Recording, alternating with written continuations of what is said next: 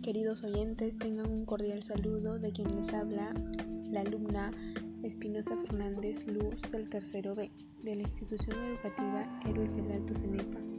Sean bienvenidos a este nuevo podcast del cual trata de la contaminación del aire, causas y consecuencias en la salud y el medio ambiente.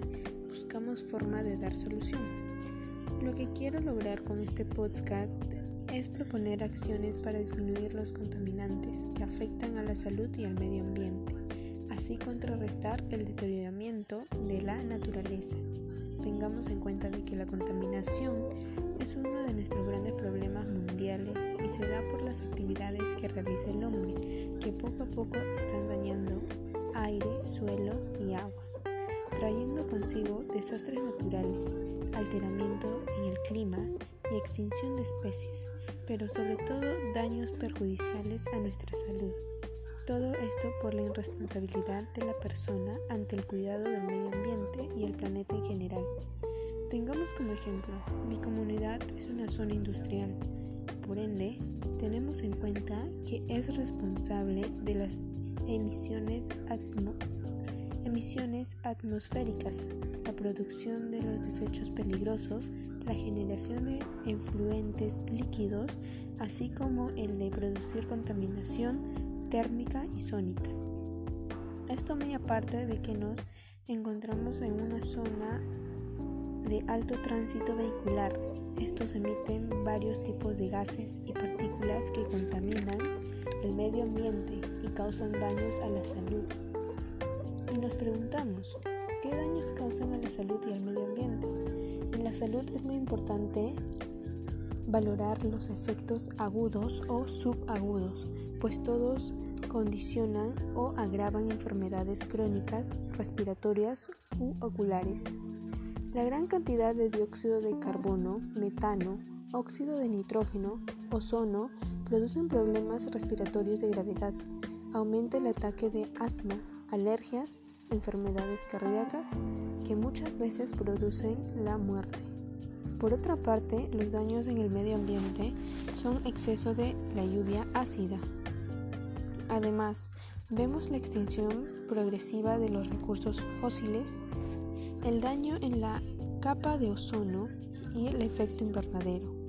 Este último es el más importante, ya que consiste en que los gases contaminantes permiten el paso de los rayos solares que inciden a la Tierra, al tiempo que dificultan el paso de las radiaciones reflejadas que salen de la Tierra hacia el espacio. Esto da como resultado un aumento de la temperatura del planeta debido a este desbalance entre energía absorbida y energía emitida. Ahora vamos a ver algunas recomendaciones para disminuir la contaminación del aire y sobre todo para mejorar nuestra salud y evitar la contaminación del ambiente y del deterioro de este. Empezamos por mi primera recomendación, reciclar.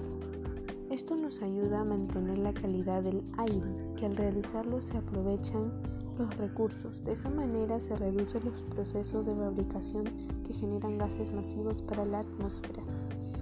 Segunda recomendación, contribuir al cuidado de las áreas verdes, ya que estas ayudan a respirar una mejor calidad de aire. Como vecinos podemos motivar a las personas para que implementen el cuidado y el mantenimiento de las áreas donde encontremos árboles, plantas, etc.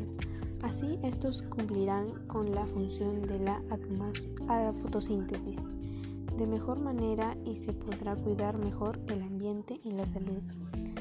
Optar por medios de transporte que no emitan gases tóxicos. Tengamos en cuenta de que hay vehículos motorizados tanto como buses, trenes, motos y autos que expulsan un humo gris oscuro. Este es un gran contaminante de ambiente.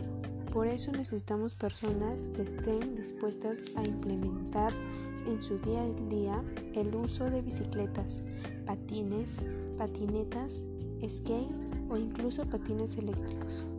Y si no tenemos ninguno de estos, podemos optar por caminar. Esto ayudará a reducir los gases contaminantes una mejor calidad del aire. Cuarta recomendación. Fomentar prácticas ecológicas, tanto en alimentos como en objetos. Espero que tú, mi querido oyente, pongas en práctica alguna de estas recomendaciones. Claro, mi familia también opta por disminuir los contaminantes. ¿Cómo? Nosotros optamos por practicar el uso de las tres R's. Reciclar, reutilizar y reducir. Hagámoslo para tener una mejor calidad del aire y reducir la contaminación no solo del aire sino también del suelo y agua. Bueno, ha llegado el momento de despedirnos. Hacerles recordar que este podcast ha sido creado con la finalidad de crear conciencia y compartir, compartir, invitando a más personas que reflexionen sobre la contaminación del aire y tomen o incluyan en su vida diaria algunas recomendaciones planteadas. Espero y sea de su agrado. Gracias.